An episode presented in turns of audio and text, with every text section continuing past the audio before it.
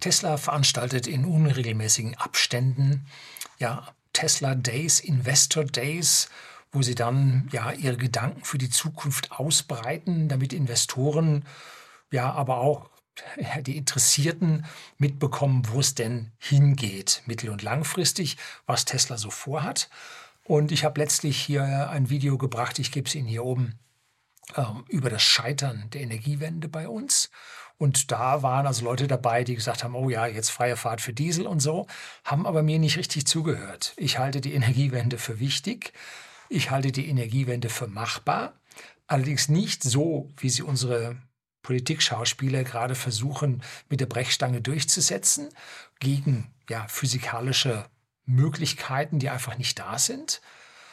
Und ich bin aber trotzdem, wie ich sagte, für die Windkraftwerke, für die Photovoltaik und ich sehe es nicht als sinnvoll an, in Autos irgendwelche fossilen Brennstoffe ja, hier zu verheizen. Ja, weil das meiste geht ja also Wärme weg, da kann man ruhig verheizen sagen.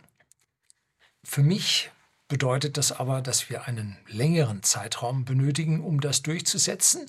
Und genauso sieht es Tesla auch und hat das in seinem Investor Day 2023 ja, artikuliert. Das Video ist lang, vier Stunden und noch was. Am Anfang aber kommt da nichts mit so vorspulen, bis es dann läuft. Und da muss man sich halt ein bisschen Zeit nehmen, um sich das anschauen zu können. Das kann ich dann nicht sofort. Herr Lüni, was sagen Sie dazu? Wann kommt das Video? Ja, erstmal muss ich mir anschauen, und mir ein bisschen Zeit frei schaufeln, dann das vielleicht mal in zwei Abschnitten anschauen und dann kann ich dazu meine Kommentare abgeben. So, das will ich jetzt heute tun. Bleiben Sie dran.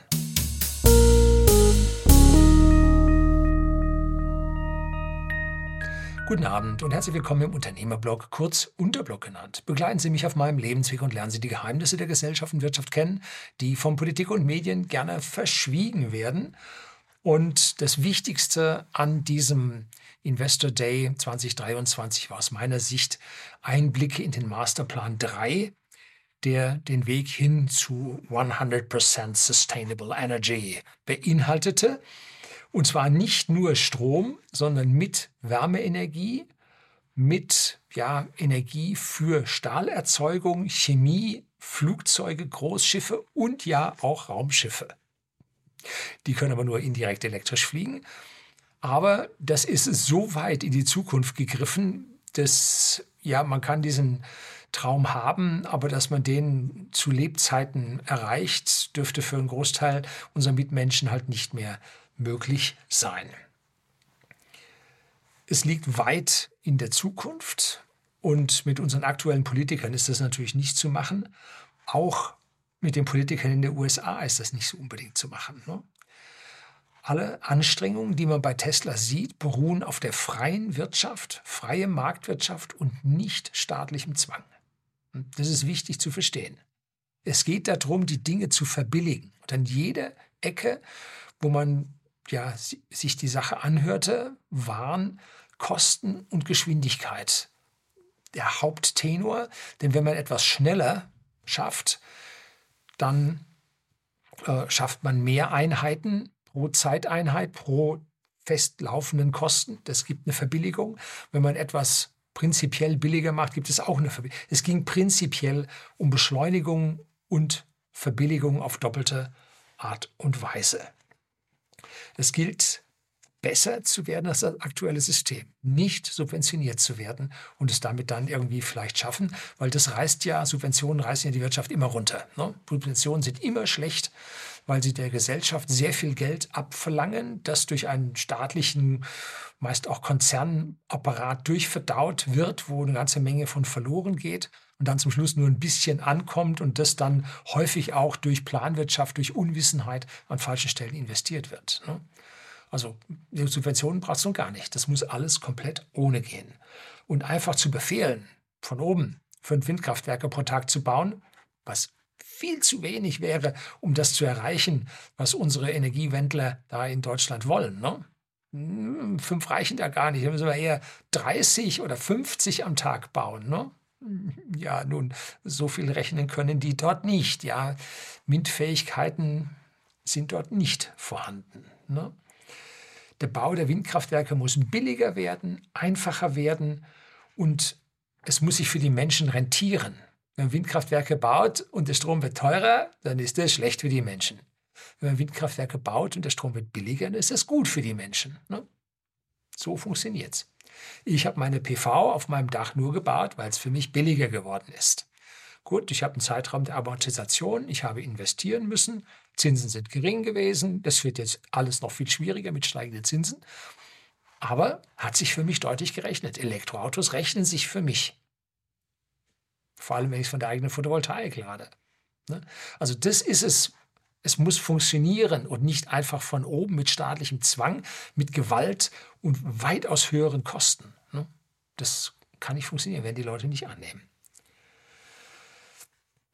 So, diese hohe bürokratisierende Gesetzgebung, diese dominierenden Konzerne, alten Konzerne, das klappt nicht. Ne? Und das ist der Grund, für meine Aussagen, dass die Energiewende gescheitert ist, und zwar so, wie wir sie probieren. Man muss sie den Menschen überlassen und nicht den Konzernen, Politikern und Beamten, die nicht den vollen Blick über den Markt haben können. Das kann man ihnen nicht vorwerfen, dass sie den Durchblick nicht haben. Was man ihnen vorwerfen muss, dass sie mit fehlendem Durchblick meinen, es besser zu können als die Bürger. Das muss man ihnen vorwerfen. So, Jetzt zuerst zum Auto. Da ist also ein Next Generation Fahrzeug vorgestellt worden, nicht vorgestellt, äh, erwähnt worden. Also wir haben noch nichts darüber gesagt. Man geht so davon aus, dass das das Model 2 werden wird, das noch höhere Stückzahlen erreichen wird als das Model Y. Und wir können sehen, wie sich die, ja, die Autos bei Tesla evolutionär weiterentwickeln, und zwar am Beispiel des Model Y. Wir fahren auch noch eins davon. Und der Vorgänger, das Model 3, haben wir auch eins davon in der Firma bei whisky.de, dem Versender hochwertigen Whiskys den privaten Endkunden in Deutschland, in Österreich und jetzt auch in die Niederlande. Und da haben wir in der tragenden inneren Struktur des Fahrzeuges hunderte, viele hundert Bauteile, die miteinander punktverschweißt sind, um hier ja, stabile innere Teil herzubekommen. Und beim Model Y wenn Sie sehen wollen, wie das ist, ich gebe Ihnen hier vom Mundo Associates ein Video, wo Sie die Evolution, die Entwicklung äh, des Inneren vom Model Y sehen können, was da passiert ist. Ne? Also gravierend. Und jetzt hat man also zuerst hinten, unser Model Y stammt aus China, aus Shanghai und haben wir im September 2021 bekommen. Und da sieht man, wir haben hinten zwei Aluminiumdruckgussteile, die schon mal einige zig Bauteile haben entfallen lassen, weil sie aus einem Stück gegossen wurden im Druckguss. Da hat man jetzt dann im Folgenden aus diesen zwei Einzelteilen hat man ein Gesamtteil gemacht mit der Verbindung. Da sind nochmal zig Teile weggefallen und dann haben wir dasselbe, nicht dasselbe, das gleiche vorne nochmal gemacht mit zwei Druckgussteilen oder einem Druckgussteil mit Verbindung in der Mitte und hat damit in Summe weit über 100 Bauteile überflüssig gemacht. Das baut das Auto viel schneller, viel kostengünstiger und treibt die ganze Geschichte voran. Das ist ein ganz anderes Auto als die ersten Model Y, die nur aus Stahlblechteilen in den USA, man kam raus 2019 oder so, spät 2019, äh, erschienen ist. Ne? Da hat sie also granatenmäßig was getan. Außen sieht es immer noch ziemlich gleich aus. Ne? Das ist der Unterschied. Im Blech und auch der Innenraum ist, sieht immer noch ziemlich gleich aus. Aber zwischen Innenraum und Außenblech die Struktur dazwischen. Gravierende Änderungen und da liegen die großen Kosteneinsparungen begründet. Schauen wir uns mal so einen Dreier BMW an. Schauen wir da mal unter das Blech. Da hat sich in den vergangenen 20 Jahren nicht nennenswert was geändert. Die haben hier optimiert und da ein bisschen optimiert, aber so richtig große Würfe haben da nicht stattgefunden. Ne?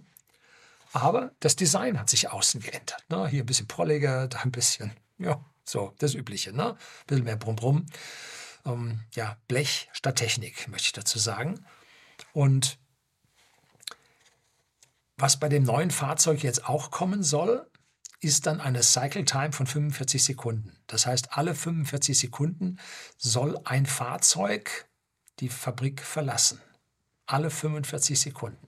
Das schafft man mit einem normalen Fließband nicht. Ne? Hat Henry Ford vor ziemlich genau 100 Jahren erfunden. Und das Problem daran ist, das gesamte große Auto, die gesamte große Karosserie wird über dieses Förderband bewegt und man arbeitet immer nur an irgendeiner Stelle mit zwei Leuten. Oder könnte auch mit vier arbeiten, aber jetzt zu sagen, man arbeitet innen, man arbeitet außen gleichzeitig, so geht nicht, sondern es sind einzelne Stationen. Es macht viel, viel mehr Sinn, das Fahrzeug in einzelne Gruppen zu zerlegen, dort dann mit vier Leuten an jeder Gruppe zu arbeiten und dann zum Schluss die ganze Sache dann aus Gruppen zusammenzusetzen, dass hier also die Leute parallel arbeiten können und nicht nacheinander. Das hat zwei Vorteile. Einmal nimmt der Platzbedarf ab und zweitens nimmt der Zeitbedarf ab. Und wenn man Zeit, weniger Zeit braucht auf die vorhandenen Fixkosten, Raumheizung und so weiter, ist das Vorteil. Und wenn man Platz spart, braucht man weniger Invest in die gesamte Infrastruktur. Also ganz, ganz wichtig. Und wenn man mehr Platz hat, kann man natürlich auch mehr Roboter verwenden. Und ja, zum Beispiel haben sie gezeigt, dass man zuerst ja, Sitze auf eine Bodengruppe stellt und das Armaturenbrett und so weiter und dann erst die Außenkarosserie aufsetzt. Heute macht man Außenkarosserie fertig und schiebt da von der Seite Armaturenbrett und Sitze rein. Und das dauert alles viel, viel länger, arbeiten viel, viel weniger Leute gleichzeitig dran. Das ist dann der riesige Vorteil, wenn man hier den Produktionsprozess komplett umstellt und das hat noch nie jemand gemacht. Ne? Das ist Neuland. Ja, und Sie machen das. Ne? Oder Bordelektronik das nächste Fahrzeug, also der Cybertruck soll 80, 85 Prozent der Bordelektronik selbst entwickelt haben. Das Model Y lag, lag glaube ich, noch bei 60 Prozent und das Model S am Anfang bei 20 Prozent. Und diese Controller selbst herzustellen, bringt riesige Vorteile, weil man die Sache komplett unter Kontrolle hat. Und bestes Beispiel ist mein schlechter Mercedes EQS. Wir haben also ein EQS gekauft vor fast einem Jahr und was man dort mitbekommt, wie schlecht die Elektronik ist, das ist, kann man sich kaum vorstellen. Ne? Was die zurück sind, das sind viele, viele Jahre, das ist ein Jahrzehnt, wo die zurückliegen. Sicherlich wäre es komfortabel zu fahren, gut zu fahren. Die Frustrationen liegen im Detail. Controller, die dort eingebaut sind, bei dem Mercedes EQS, die kommen von einem Systemlieferanten. Tier One nennen die sich ganz wichtige, mit denen die zusammenarbeiten. Bosch ist zum Beispiel so ein Tier One. Die Hardware kommt aber jetzt von einem Tier 2, Tier 2 Lieferanten, also eine Ebene drunter. Und die Software, die auf, diesen, auf diese Hardware läuft, kommen jetzt von irgendwelchen Tier 3 Leuten, also irgendwelchen zusammengesuchten Kontraktor, die also hier im Auftrag arbeiten. Und aus diesen Gründen hat man jetzt verschiedenste Bussysteme, CAN-Bussysteme, Ethernet und so weiter im Fahrzeug und hat nicht alles aus einem Guss. Wenn man bei Mercedes etwas geändert haben möchte oder geändert werden sollte, das dauert ewig und kriegt man gar nicht hin. Ne? Zum Beispiel, ich fahre meinen Mercedes gerne mit starker Rekuperation. Jetzt würde man sagen, okay, beim Tesla hast du am Bildschirm, stellst du ein, starke Rekuperation, alles gut. So, bei Mercedes startet er jedes Mal mit leichter Rekuperation. Und jedes Mal musste drücken auf starke Rekuperation. Das geht nicht im Stand, wenn das Fahrzeug noch aus ist, dass man sagt, jetzt drückt man gleich mal drauf. Nee. Wenn ich rückwärts aus der Garage rausfahre, geht es auch nicht. Rückwärtsgang funktioniert nicht. Hm? Also schon wieder nicht. Ähm, und erst dann, wenn ich losfahre, kann ich dann die starke Rekuperation einschalten. Das merkt er sich nicht. Und vor allem müsste man dann ja noch ein System bauen, dass das für jeden Fahrer unterschiedlich ist und so. Ja, nee, kannst vergessen. Das ganze Design von dem ganzen System funktioniert so nicht. Ne? Oder ähm, ich habe Musik, bin mit Musik reingefahren, Garage so. Am nächsten Tag will ich rausfahren, fahre rückwärts raus, Musik ist noch an. Und jetzt äh, höre ich Bip, Bip, Bip, äh, bin da irgendwo nah dran gekommen und die Musik wird zwar abgedimmt, wird also leiser, gemutet, nicht ganz aus, aber wird abgedämpft. Um, und jetzt will man die ausstellen. Dann geht im Rückwärtsgang nicht. Kann man nicht ausstellen. Ist nicht vorgesehen. Können Sie auch nicht so schnell ändern, weil diese Software von irgendeinem Tier 3 Lieferanten und Kontraktor dabei ist. Geht noch schlimmer. Audi A8, die hatten vollmundig vor fünf Jahren ungefähr einen Level 3 Stauassistenten angekündigt, konnte man auch bestellen und kam dann nie. In der Zwischenzeit hat mir jemand gezwitschert, warum. Nun, dieser Stauassistent hatte dann ganz unten einen Contractor aus Polen, der programmierte das Und der hat es programmiert und als dann Audi kam und sagte, jetzt muss die Verantwortung übernehmen und für etwaige äh, Schäden, die durch äh, Kollisionen entstehen, haften, hat er gesagt, nö, kein Auftrag. Ich habe programmiert, ohne dass sie mir das gesagt hat. Wenn er mir das vorher gesagt hätte, hätte ich gar nicht programmiert. Und jetzt stand Audi da und wollten selber die Kosten für ein, dann Zusammenfahren nicht übernehmen und dann haben sie das System abgeblasen, wurde nicht gemacht. Ne? Allein durch diese tiefe Staffelung, wobei, wenn man sich das angeschaut hat, ähm, 2015, meine ich, wäre das gewesen, im Herbst wurde, oder war es 2016 im Frühjahr, wurde der Autopilot 1 bei meinem Tesla Model S aktiviert. Und das passierte bei allen Fahrzeugen auf der Welt, die Tesla schon verkauft hatte, damals 50.000 Stück oder so zum gleichen Zeitpunkt. Und ab da konnte man sehen, wie die Unfälle abnahmen. Die nahmen um 40 Prozent ab. Der Autopilot hat also die Fahrfehler um 40 Prozent reduziert. Bei uns war die Presse voll, Autopilot, nur Unfälle, alles tot und so. Ne? Nee, genau andersrum war der Fall. Ein kleines Geheimnis, was unsere Medien sehr gerne verhindert haben, zu verbreiten. Und jetzt mit dem Full Self-Driving Beta-System, was in den USA schon mit einigen zigtausend Autos läuft, sind die Unfälle um Faktor 2,5 zurückgegangen. Sieht man, wie wichtig und gut das ist. Ne? Ganz, ganz wichtig. Äh, ich war früher Pilot, so Cessna bin ich geflogen. Und da haben wir auch Autopiloten so drin gehabt. Aber wenn man so ohne Autopilot flog, dann musste man sich so alle 30 Sekunden eine Minute um das Flugzeug kümmern. Ne? Das hat man ausgetrimmt, Kurs stimmte und dann konnte man da mal in die Karte gucken und dann machte man wieder Luftraumbeobachtung, dann guckt man wieder in die Karte. Also so 30 Sekunden hatte man Zeit, um was anderes zu tun. Beim Auto ist das anders. Eine halbe Sekunde weggucken und man fährt auf der Autobahn 130 da ist man schon ganz schön weit gefahren. Ne? Und wenn man dann beim Weggucken das Lenkrad ganz leicht verzieht, dann kann es auch schon kritisch werden. Nicht so dolle. Oder es liegt was auf der Straße, was vom Vordermann verdeckt wurde. Also halbe Sekunde sollte man Aufmerksamkeit haben. Wenn man nur alle Sekunde Aufmerksamkeit hat, dann hat man einen schlechten Fahrer vor sich. Das merkt man dann, wie der fährt und überreagieren muss, weil er einfach nicht aufpasst. Ne? Mit dem Autopiloten liege ich so bei drei bis fünf Sekunden kann ich mal zur Seite gucken und sagen, ah, das ist aber ein tolles Windrad, was da steht oder sowas, ne? Drei bis fünf Sekunden habe ich da. Alle sechs Sekunden will er dann, wenn man das Lenkrad angreift und so, ist ja in Ordnung. Und da sieht man, wie dieses unterstützte Fahren also riesige Vorteile bringt. Und wenn das kommt, dann braucht man diese Versicherung irgendwo gar nicht. Dann übernimmt nämlich der Fahrzeughersteller diese Versicherung gleich mit. Ne? Da muss nämlich niemand dazwischen sitzen, der noch Geld verdienen will. Und wenn die Auto Konzerne so groß sind und die Milliarden Gewinne fahren, dann kann man da auch äh, ein paar Millionen, ein paar zig Millionen Unfallschäden pro Jahr halt auch noch bezahlen. Ne? Also warum soll so ein Unternehmen nicht auch Versicherung machen? Ne? Spricht ja nichts dagegen.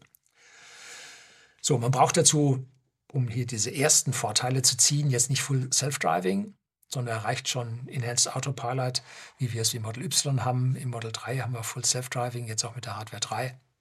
Um also das reicht dann und im Mercedes deutlich schlechter. Was der für, für Mucken hat, wenn man da die Fahrbahn wechseln will, das schafft man im 80, 90 Prozent der Zeit nicht. Mittlerweile habe ich herausgefunden, woran es liegt.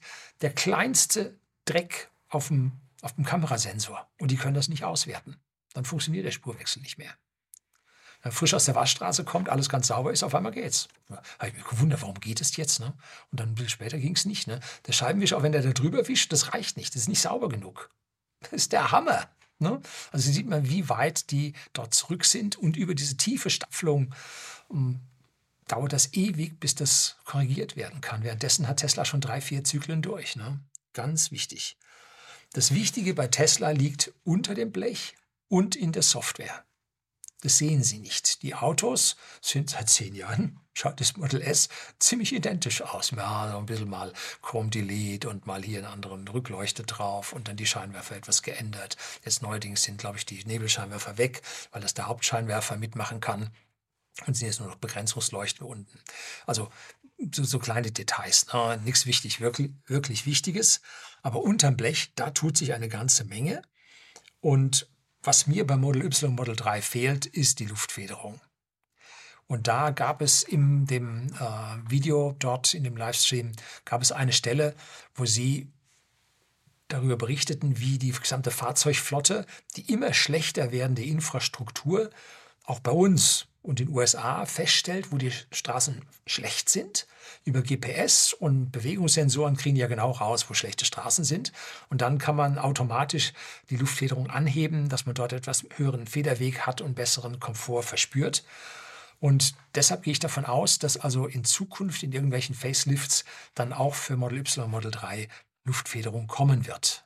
Also da an der Stelle sehe ich das in der Ecke positiv. Die Luftfederung beim Mercedes EQS ungeschlagen, sehr, sehr schön gemacht. Besser als beim Raven, aber ich habe den neuen noch nicht gefahren mit der Luftfederung, wie weit die dort gekommen sind. Ich gehe davon aus, dass die genauso sein wird wie der Raven. Und da legt halt Tesla aus meiner persönlichen Sicht ein bisschen zu wenig Wert drauf, dass die Karren halt ein bisschen zu hoppelig sind. Ne? Das Model der Raven von Markus Meinschein habe ich den gefahren. Mit der Luftfederung. Ein Traum. Ne? Deutlich besser als die Luftfederung damals bei meinem 100D. Ne? Deutlich besser. Tesla wird in den kommenden Jahren die Kosten für seine Fahrzeugproduktion um 50 Prozent senken. 50 Prozent. Und sie sind schon ein gewaltiges Stück günstiger geworden. Und das merkt man ja durch die Preise, die jetzt ständig gesenkt werden. Ne? Einmal machen sie das durch die Verbesserung der Maschine, the machine which builds the machine, ne? Also die Maschine, die die Maschine baut, das heißt die Fabrik. Und auf der anderen Seite durch die Anwendung neuer physikalischer Prinzipien in den Fahrzeugen selber drin. Und dazu gehört es, alle Komponenten auf den Prüfstand zu stellen und dann auch mal große Entscheidungen zu fällen und die Energie und Kostenfresser zu erwischen und zu eliminieren. Na, zum Beispiel Motor. Ich fand die Auslegung des Tesla Model S 100D mit den beiden kleinen asynchronen Motoren, also ohne seltene Erden, also ohne das Neodym als Permanentmagnet in den Motoren, fand ich ideal. Das war perfekt und der Wechsel hin zu einem Asynchron- und einem Permanentmagnetmotor brachte also so minimale Verbesserungen, dass, dass ich das ja an der Stelle überhaupt nicht als sinnvoll erachtet habe, dass man da so einen teuren, aufwendigen Motor reinbaut. Um, ähm, aber damals waren die Batterien noch nicht so groß, die Reichweite war wirklich wichtig und deshalb musste man die Verbräuche reduzieren. Ne? Und übrigens Neodym als seltene Erde ist es die einzige seltene Erde, die in E-Autos verwendet wird. Im Akku gibt es keine seltenen Erden. Auf gar keinen Fall. Gehört gar nicht rein. Ne? Bisschen seltene Erden braucht man doch so in der Elektronik drin, aber das sind homöopathische Dosen im Vergleich zu den riesigen, was heißt riesigen, zu den ja, einigen zig bis 100 Gramm, die wir in diesen permanent äh, Magnetmotoren dann drin haben. Wir müssen uns einfach nur mal überlegen, Milliarden Industriemotoren, die wir in unseren Fabriken laufen haben, rund um die Welt, sind Drehstrom-Asynchronmotore und keine Permanentmagnetmotore. Zu teuer? Ja. Einfach diese schiere, riesige Menge für vielleicht 5% bessere Wirkungsgrade dort mit dem teuren Neodym auszustatten, geht nicht. Ne? Sollte man an der Stelle nicht tun. Muss man dafür sorgen, dass Energie, dass Strom billiger herkommt. Ne? Hat man den besseren Vorteil dabei. Mit den größeren Batterien und dem verbesserten Ladenetz braucht es auch diese extrem ausgeknietschten Motoren eigentlich nicht mehr. Und jetzt haben sie dann eine Aussage gemacht, dass sie permanent erregte Motoren in Zukunft verwenden wollen, ohne seltene Erden. Ja, die sehen da auch einen gewissen Konflikt mit den seltenen Erden, mit dem Mining von den seltenen Erden, ganz viel mit China und so. Und äh, dass da äh, ganz schöner Streit passiert und die Kosten steigen. Und dass das nicht so einfach wird. Und man hat ja heutzutage jetzt in den preiswerteren Fahrzeugen, zum Beispiel bei den elektrischen Sitzverstellungen, in den preiswerteren Fahrzeugen hat man ja auch kein Neodym drin, keine seltenen Erden, sondern hat man Ferritmagnete drin. Hin und wieder, wenn man es nicht gut macht, dann jammern die Motoren etwas. Ähm, ja, aber man schafft es auch mit Ferrit und da sind die Dinge halt ein bisschen größer und äh, nicht ganz so effektiv. Aber man findet dort wohl aus Seiten Teslas ein anderes Optimum, was das Gesamtoptimum zwischen Fabrik und Fahrzeug dann äh, andersrum. auf ein neues, höheres Optimum bringt, als was jetzt gerade findet. Ne? Und das Ziel muss es sein, diese Elektroautos so, wie heißt es so schön, dirt cheap zu machen, also so richtig billig produzieren zu können. Und da ist jetzt ja nichts Sonderliches drin, was so richtig teuer wäre. Ne? Nur noch 30 Prozent der Komplexität in diesen Autos. Ne? Und wenn man sich anschaut, in so einem Großakku sind äh, gerade mal ein paar Kilo Lithium drin. Ne? Also so teuer ist das Zeug auch nicht. So, also an der Stelle muss man zuschauen, dass man die ganzen Dinge jetzt so massiv verbilligt, dass man die Preise runterbekommt, dass das auch in der breiten Fläche von den Leuten genommen werden kann. So. Auch bei den Batterien tut sich da eine Menge. Die 4680er Batterien haben den Platzbedarf in den Batterienwerken um Faktor 5 reduziert weil die trockene Elektrode halt diese riesen Trockenstrecken und so weiter nicht braucht. Also der Platzbedarf ging runter, damit die Kosten für die Fabrik extrem runter und auch der Output verschnellert, weil man das Ding nicht trocknen muss, es ist gleich fertig. Und damit äh, hat man jetzt ja, die Batteriefertigung viel, viel billiger gemacht und da kommen hinten jetzt auch billigere Batterien am Ende dabei raus. Wie gesagt, die Ressourcen dabei, die da eingesetzt werden, sind nicht der große Kosten. Sie sind ein Kostentreiber, nicht der große Kostentreiber. Und diese, äh, wie heißen die, Nickel, Mangan, Kobaltzellen, die werden jetzt ja mehr und mehr durch Lithium-Eisenphosphat-Zellen abgelöst. Gibt es im Tesla ja schon bei den kleinen Model 3 haben wir die drin und die neue Elektronik, die jetzt für die Fahrzeuge gebaut wird, für die Batterien gebaut wird, die sollen mit sehr, sehr unterschiedlichen Chemie, Chemien, Chemie aus, äh, ja, auskommen können oder sind dafür gebaut, dafür optimiert worden, dass man jetzt also mit wechselnder Chemie, die jetzt wohl langsam dann kommt, da müssen ja immer noch mal die, die Natriumzellen kommen und, und, und, dass man da also mit der neuen Elektronik dann schon dafür da ist, dass man da die anderen einsetzen kann, wie man das dann beim Model 3 überraschenderweise beim Standard Range dann gemacht hat. Ne? Da kam die Lithium-Eisenphosphat. Die hat man erstmal sehr vorsichtig geladen, bis man der Erfahrung hatte und hat jetzt dann die Ladeleistung auch entsprechend hochgedreht, dass die Leute jetzt damit dann auch im Winter mit zufrieden sind. Und dann gab es eine sehr interessante Aussage über die Ressourcen, die ja, auf der Welt vorhanden sind und die erforderlichen Ressourcen, hier Nickel, Mangan und so, ähm, wachsen schneller, als sie verbraucht werden. Meine Rede seit ewig, seit ich das Buch von Björn Lomborg, Apokalypse No, gelesen habe, dass die Ressourcen auf der Welt ansteigen. Die Reichweite unserer Ressourcen steigt an, nicht weil da mehr drin wären, nein, weil wir sie einfach finden und weil sie durch technisches Wachstum, also durch Modernisierung, jetzt auf einmal erschließbar wären. Dieses Fracking war früher viel zu teuer, hat kein Mensch gemacht. Durch die billigere Technik wird es auf einmal machbar. Jetzt macht man das auf einmal. Ne? Und jetzt müssen wir zuschauen, dass wir hier ja, preiswerter werden mit dem Erschließen und auch sind und damit auf einmal mehr Ressourcen für uns erreichbar sind und wir einfach dieses Ding aufbauen können, diese Menge an Metallen, die wir brauchen. Und im Gegensatz zu den fossilen Energien, die verbrannt sind, die weg sind, sind diese Metalle aus den Batterien, die 100% gekapselt sind, zu 96% recycelbar. Was da nicht recycelbar sind, sind paar Kohlenwasserstoffe, die da in Elektrolyten drin sind und so. Und die Metalle kriegst du alle da wieder raus. Ne? Das heißt, was wir fördern, geht in einen Kreislauf, der immer größer wird. Was wir in Öl immer mehr fördern, wird immer mehr verbrannt. 80 Prozent thermisch, ne? weg.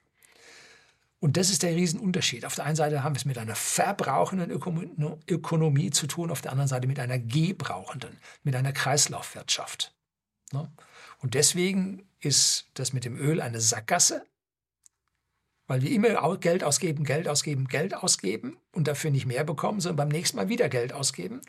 Wenn wir es aber in unseren Recyclingkreislauf reinziehen, dann haben wir für diese Reduzierung von diesen Eisenoxiden und das wenigste Erz liegt ja als, äh, als blankes, als gediegenes Metall vor. Das heißt man gar nicht Erz, ne? Metallfunde, sondern die ganzen Erze sind alle oxidiert. Ne? Was haben wir auf der Welt? Sauerstoff, oxidiert alles. Ne? So, und wenn wir diesen Reduktionsvorgang zum, in die metallische Fahr, äh, Form hinter uns haben, haben wir einen Großteil der Energie aufgewendet. Und jetzt einfach mal umschmelzen, in andere Formen bringen, ist nicht mehr der Aufwand. Ne? Das heißt, der sinkt massiv, der energetische Aufwand, um diesen Kreislaufprozess weiter laufen zu haben. Ne? Das ist der riesige Vorteil davon. Aber man kriegt die Elemente so schnell nicht aus dem Boden raus, wie ich das in dem Video zum Scheitern der Energiewende bei uns gezeigt habe. Man kriegt sie nicht so schnell raus, wie man sie braucht. Deshalb brauchen wir mehr Zeit dafür. Ne?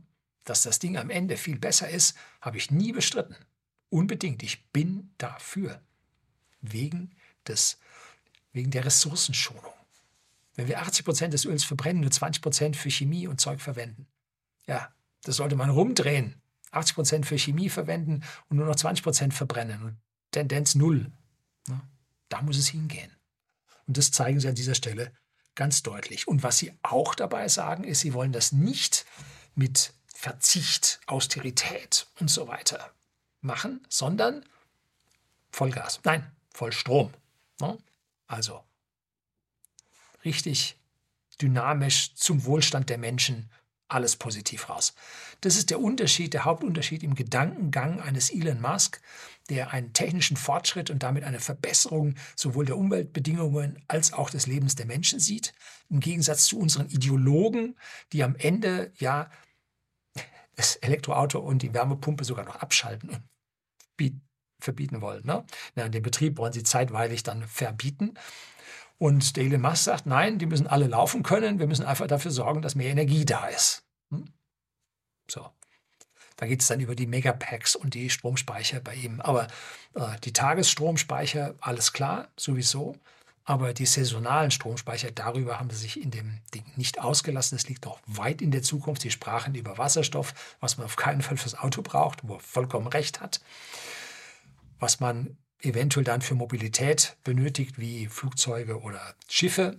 Aber auch da sieht er dann eher mehr Chancen, da um dann ja, energiedichtere, höhere äh, Kohlenwasserstoffe dann synthetisch herzustellen, wie auch für seine Raketenantriebe, dass man da also aus CO2 vom Mars und vom Wassereis vom Mars dann sowohl seinen Sauerstoff als auch sein Methan herstellen kann. Da sieht er eher dort die Lösung, aber in der reinen Wasserstoffwirtschaft, da sieht er nun gar nichts. Ne? Verstehe ich. Ist genau mein Kenntnisstand. So, Tesla senkt die Preise mehr und mehr für das Model Y und kann da jetzt reagieren. Und Volkswagen hat gesagt, nein, wir haben also so hohe Qualität und so weiter, müssen wir nicht senken. Und was letztlich passiert? Oh, sie haben die Preise auch gesenkt. Ja, weil einfach die Leute dann umschwenken, ne? weil es geht halt um die Kosten. Sie müssen billiger werden. Man muss den Output per Factory, also die produzierten Fahrzeuge pro Fabrik, muss man erhöhen. Das senkt die Kosten. Und man muss die Arbeitszeit pro einzelnem Fahrzeug reduzieren. Labor per Unit. Ne? Und das sind die beiden großen Treiber, die Autos billiger machen. Und das muss man an dieser Stelle erreichen. Und sie wollen jetzt noch, Mexiko ist, glaube ich, die nächste, die nächste Fabrik bauen, also in einem Tempo, das einem schwindelig werden kann. Und sie wollen auf 20 Millionen Fahrzeuge pro Jahr hoch. Hm? Was machen die großen Automobilhersteller der Welt, Volkswagen-Gruppe und Toyota? Die haben 10 Millionen gebaut ne, pro Jahr. Die sind jetzt auch runter auf 8,6, zumindest beim Volkswagen. Toyota habe ich nicht nachgeschaut. Und sie haben jetzt nur noch sieben Monate gebraucht, um von drei Millionen Fahrzeugen auf vier Millionen Fahrzeuge, Komplettfabrikation, zu kommen, Bestand. Und von zwei auf drei Millionen Fahrzeuge haben sie noch elf Monate gebraucht. Und von einer Million auf zwei Millionen zu kommen, waren es 18 Monate und davor viele Jahre, um die erste Million zu erreichen. So, das heißt, exponentielles Wachstum, es geht hoch und der Plan ist es 20 Millionen pro Jahr. Das heißt, das, was Toyota und Volkswagen gemeinsam macht, das ist das Ziel von Tesla. Ziemlich hoch gehängt, ne? Und wenn die Menschen das mitmachen, dass die Fahrzeuge, ich sag mal äußerlich mehr oder weniger über lange Zeiten gleich aussehen, dann kann das so funktionieren. Wenn Sie diese Mode mit jetzt mal einer Stoßfinger, einem größeren Lufteinsatz und hier noch ein Brumm-Brumm und da ein größerer Auspuffrohr und so weiter, wenn Sie das weiter brauchen und sich da mental nicht auf die wirklich wichtigen Innereien des Fahrzeuges beziehen äh, und das Fahrerlebnis brauchen statt ordentlichen Computer in dem Auto, dann wird es ein bisschen länger dauern, sodass ich davon ausgehe, dass das die Deutschen zum Letzten machen. Dass wir die Letzten sind, die hier das Licht bei den alten Autos ausmachen. Ein Zwischengedanke, soll man jetzt in die Tesla-Aktie investieren? Hm? Das sind perfekte Aussichten. Diese ganzen Kostensenkungen, also gewaltig. Nee, ich mache das noch nicht. Ich bin ja vor dem letzten massiven Faktor 8 Anstieg oder wie hoch der war, bin ich ja ausgestiegen, weil er mir zu volatil war. Das hat mit, einer, mit meiner Anlagestrategie nicht übereingestimmt. Und auch jetzt ist Tesla massiv volatil und ich gehe da noch nicht rein. Die Automobilindustrie ist in der Krise. Na, massiv. Und ob sich Tesla dagegen stellen kann, werden wir dann erst sehen. Seit November 21 geht der Aktienkurs in einem Band, bewegt er sich abwärts. Und aktuell steht er auf minus 47 Prozent zum Höchstwert. Jetzt haben wir den 6. März 2023. Gut, nach diesem Investors Day ist er, oder schon kurz davor, als so die ersten Dinge wohl frei wurden, hör, zu hören waren, ist der Kurs wieder ein gutes Stück angestiegen. Aber ich sehe dieses dieses, diese Tendenz des abnehmenden Kanals sehe ich noch nicht gebrochen. Ne? Ich schätze, dass da, wenn jetzt die Rezession reinkommt und richtig reinschlägt, dass da dann an der Stelle noch mehr geht. Aber ich plane jetzt schon, wenn Tesla dort einen Boden findet, wieder einzusteigen, weil ja das, was sie gezeigt haben, Sinn macht, dass das funktioniert. Es wird nicht so schnell gehen, wie Tesla oder sagen wir Elon Musk sich das immer vorstellt. Also Elon Musk Time ist immer eine andere, als das sagte die Gwyneth von äh, SpaceX, dass also Elon Musk da einen anderen Zeitbegriff hat als normale Menschen. Aber auch jetzt muss er bei seinem Starship sehen, dass er also auch schon bis zum ersten Start jetzt Faktor 2 durch hat, ne? von seinem geplanten Zeitraum. Ne? Gut. Wenn die Kunden in dieser Rezession kein Geld haben, dann werden sie auch keine Elektroautos kaufen. So einfach ist das. Ne? Und das ist für mich jetzt ein übergeordneter Punkt. Und erst wenn wir aus dieser Rezession hinten wieder rauskommen, dann werden diese Autos laufen. Interessant ist, in diesem Jahr 2023 soll der Cybertruck rauskommen und da soll es angeblich eine Million Bestellungen für geben. Heftig. Wird interessant. So, interessant an dieser Stelle ist also nicht nur die mittelfristige Abkehr von Kobalt und von seltenen Erden, sondern auch von Siliziumkarbid. Was ist jetzt das? Nun, das ist SiC. Das sind ähm, Verbindungen zwischen elementarem Kohlenstoff und elementarem Silizium, die für Halbleiter verwendet werden können und die haben eine besondere Bandbreite in diesem Halbleitersystem was sie für etliche Anwendungen prädestiniert. Und vor allem diese IGBTs, also das müssen wir wieder ablesen, Bipolartransistoren mit isolierter Gate-Elektrode. Das sind die Dinge, die die Ströme in der Leistungselektronik regeln.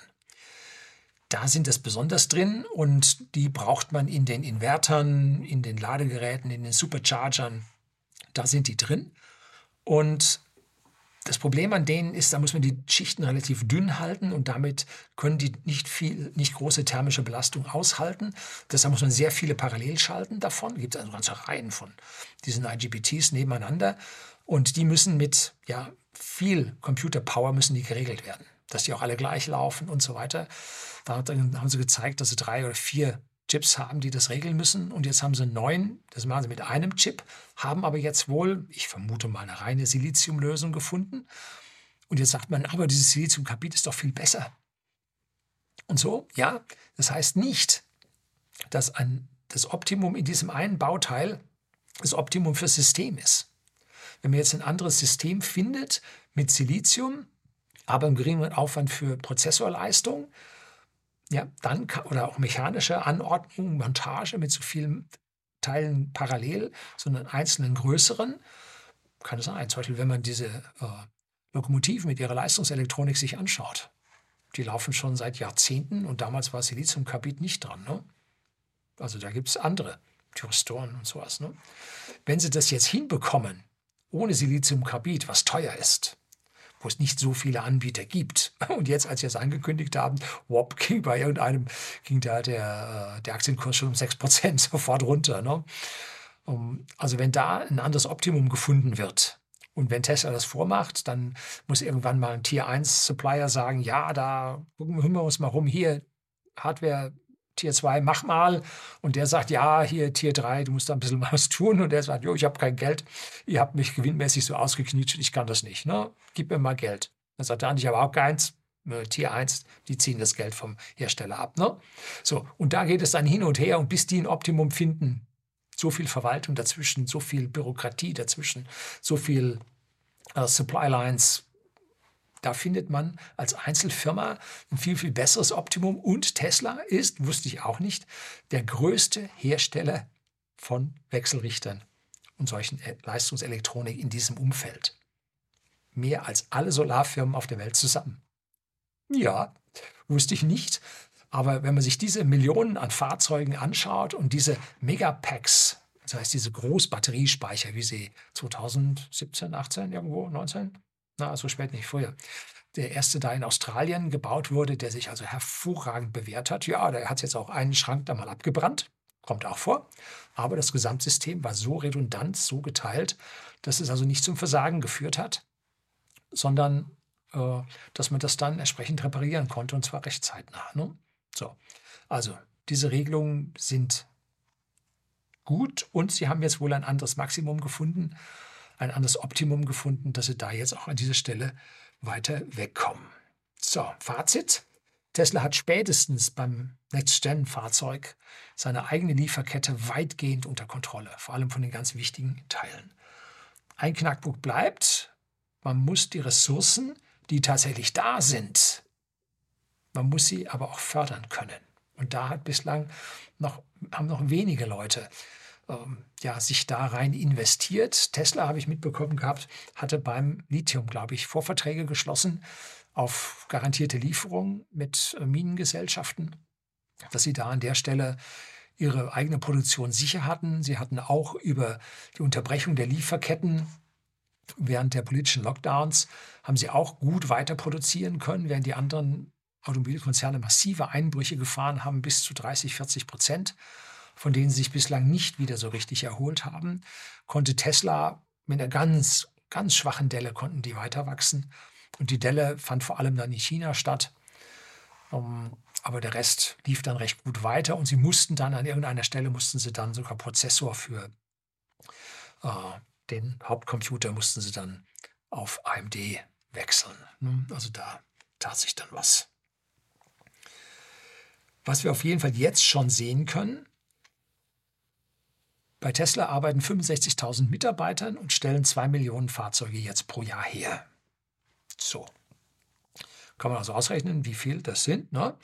Und jetzt schauen wir uns mal Volkswagen an. Die haben die zehnfache Mitarbeiterzahl, 650.000. Wie viele Autos stellen die her? 8,3 Millionen. Also gerade mal das Vierfache. Mit der zehnfachen Anzahl an Mitarbeitern. Und dann bitte nicht vergessen, die ganzen Zulieferer. Die haben ja auch nochmal Mitarbeiter. Und Tesla versucht möglichst viel an dieser Stelle selbst zu machen. Hm? Also der Faktor wird nochmal besser sein. Wahrscheinlich Faktor 3, 3,5, 4. Und wenn sie so weitermachen, wird es nicht mehr lang dauern und sie haben Faktor 5. Und dann wird es mit der Konkurrenzfähigkeit vollkommen mäßig. Ne? Dann sehe ich da also für die deutsche Automobilindustrie, aber auch die klassischen USA, General Motors, Chrysler und Co., sehe ich da so recht wenig Chancen, dass das funktioniert. Eine Stelle muss man jetzt sagen, Sie wollen auf 20 Millionen Einheiten hoch pro Jahr und es ist das, was zu besten Zeiten Toyota und Volkswagen miteinander gemacht haben. Ja? Also das Ziel ist doch durchaus hoch gesteckt, aber Tesla Time, Elon Musk Time, das wird man dann sehen. Toyota hat jetzt die Weiterentwicklung seiner Elektroautos abgewürgt, nachdem sie den ersten mit einem völlig unaussprechbaren Nummernzahlengewirr da auf den Markt gebracht haben, der preislich attraktiv war. Aber die Weiterentwicklung haben sie jetzt abgebrochen, oder drücken wir es mal so, aufgehalten, damit man jetzt grundlegende Dinge noch ändern kann, bevor die Autos im Entwicklungsprozess zu weit sind, weil sie sich angeschaut haben, wie, also erst 2025 soll es an der Stelle dann äh, zu neuen Fahrzeugen kommen. Und da haben nämlich äh, Toyota-Ingenieure die Tesla auseinandergenommen und da wurde viel dann von Ingenieuren der Ausspruch, das ist ein Kunstwerk. So, also was Tesla da abgeliefert hat, ist ein Kunstwerk, weil sie sich von der alten Art und Weise dieses Automobil wird gebaut, vorne sitzt der Motor drin und dann unten hat man eine Auspuffanlage und so weiter und dann wird die Hochzeit gemacht und so. Daran hat es ja seit Jahrzehnten wurde da immer nur ganz bisschen optimiert und hier ein bisschen optimiert und da mal ein Roboter eingesetzt. Aber das grundsätzlich umzustellen, das hat man nicht gemacht. Und bei Munro and Associates gibt es ein Video, gebe ich Ihnen auch hier rein. Ähm, oder habe ich das ganz am Anfang schon eingeblendet? Weiß ich nicht. Äh, dann gibt, finden Sie es auf jeden Fall unten in der Beschreibung. Man kann also immer nur einmal das, ein Video einblenden, zweimal geht nicht.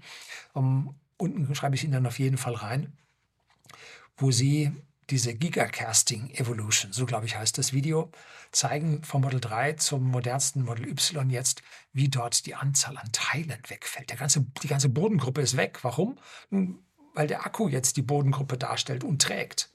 Also da hat man die ganze Bodengruppe entfernt mit den Haufen Schweißpunkten und so weiter und sagt, das trägt der Akku mit und der wird nachher damit verschraubt, fertig. Hat man sich so viel Arbeit, Mühe, Schweißpunkte, Fertigungspunkte, äh, Fertigungsstationen gespart, dass es krass ist. Und das hat halt Toyota als eine der hervorragenden Fertiger auf dieser Welt für Automobile, hat es halt erkannt.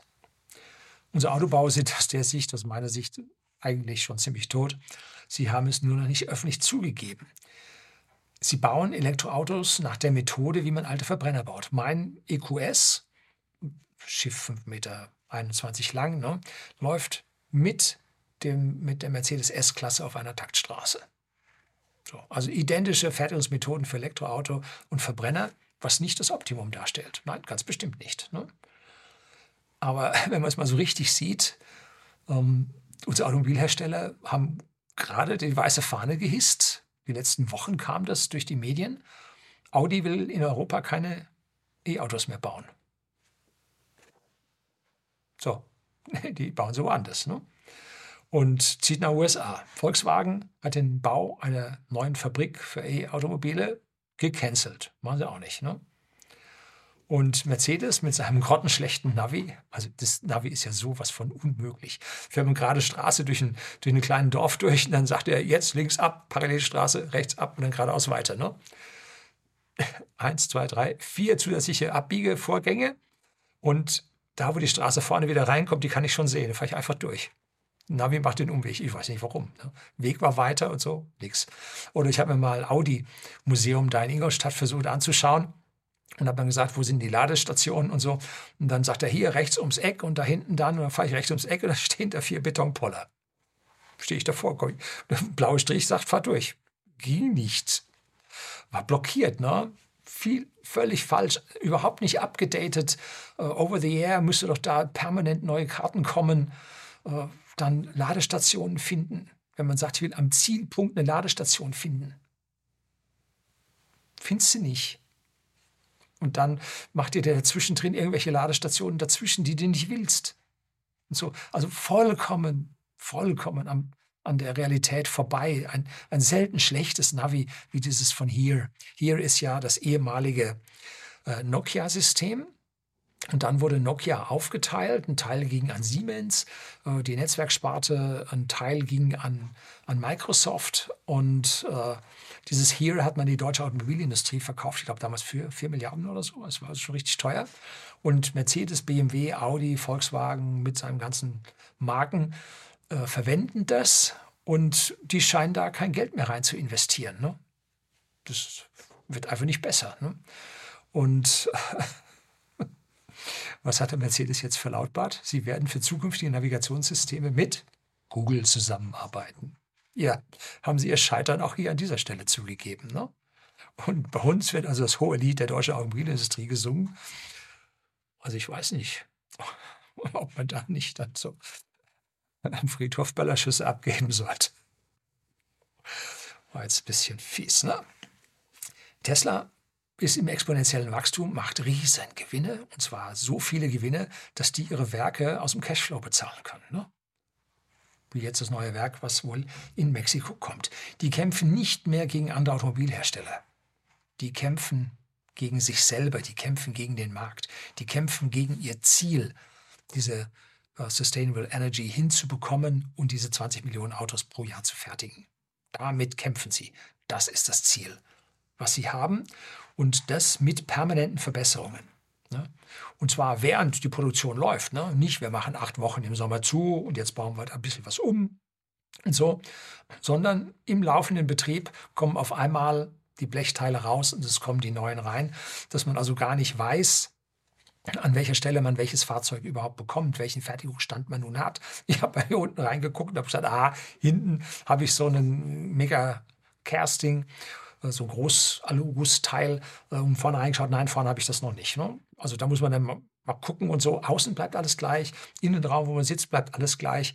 Äh, zwischendrin, da tun sich diese gewaltigen Änderungen. Oder was für eine Hardware habe ich drin? Ne? Ja, auch das ist interessant. So. Es wird ein Punkt kommen, da wird die Automobilindustrie massiv zusammenbrechen. Und zwar dann, wenn autonomes Fahren kommt. Dann braucht es nur noch auf Anhieb ein Drittel der Fahrzeuge, weil man lässt sich halt alles kommen. Ne?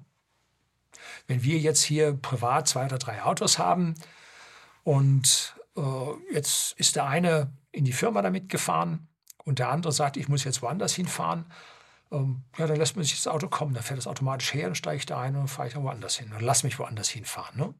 So, also das Sharing zwischen den Fahrzeugen, sei es im Privaten, sei es innerhalb Firmen, sei es aber auch im Carsharing in Städten, das ist dann der Killer für die Automobilindustrie, weil dann auf einmal nur noch ein Drittel der Fahrzeuge abrupt verkauft werden und dann irgendwann geht es auf ein Fünftel oder so zurück. Und das wird schlimm für die Automobilindustrie, wenn sie dort auf die Gewinne, auf die Stückzahlen angewiesen sind.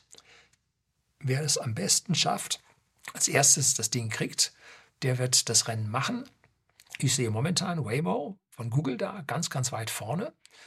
Aber vom tieferen inneren Ansatz sehe ich Tesla weiter, weil die schon ja, viel, viel weiter auf der gesamten Welt mit der Erhebung der Daten sind, weil die ganzen Autos telefonieren nach Hause, nach Hause telefonieren und melden dann irgendwelche Situationen oder so, äh, wo dann nachher jetzt die gesamte Stadt nicht nur mit den Karten, die vom Navigationsdienstleister geliefert werden, dafür da ist, sondern da gucken die ganzen Autos und sagen, hier steht ein Pfosten, da äh, ist ein Pfeil am Boden, hier steht eine Ampel, da ist ein Verkehrsschild. Das wird alles in ein großes Modell der Wirklichkeit eingebaut und da drin fährt dann das Auto. Also das ist etwas, da ist Tesla dermaßen weit. Und wenn sie das dann schaffen, Full Self-Driving Beta läuft in den USA, gar nicht mal so schlecht, wie gesagt, Faktor zweieinhalb weniger Unfälle und der Mensch muss es überwachen, ist also noch nicht richtig freigegeben. Und wenn das dann in Deutschland und Europa auch kommt, dann ja,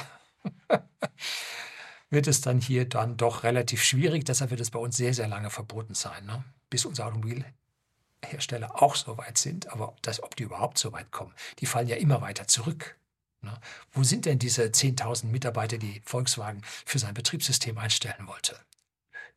Wo sind denn die 2000 Mitarbeiter, die Mercedes und BMW gemeinsam in einer Firma gegründet haben, damit sie hier äh, Self, Self-Driving machen? Wo sind die denn? Ne? Fachkräftemangel allen Ordens. Ne? Stattdessen kommt jetzt Apple zu uns und zieht die Leute ab. Ne? So ein Entwicklungszentrum kommt jetzt nach München, glaube ich, von Apple. Ne? Ziehen die Leute ab. So, ja. Old Europe, ein Museumsland. Also es warten ganz, ganz tolle Dinge auf uns, bloß nicht von uns. Ne? Ja, so ist das eben.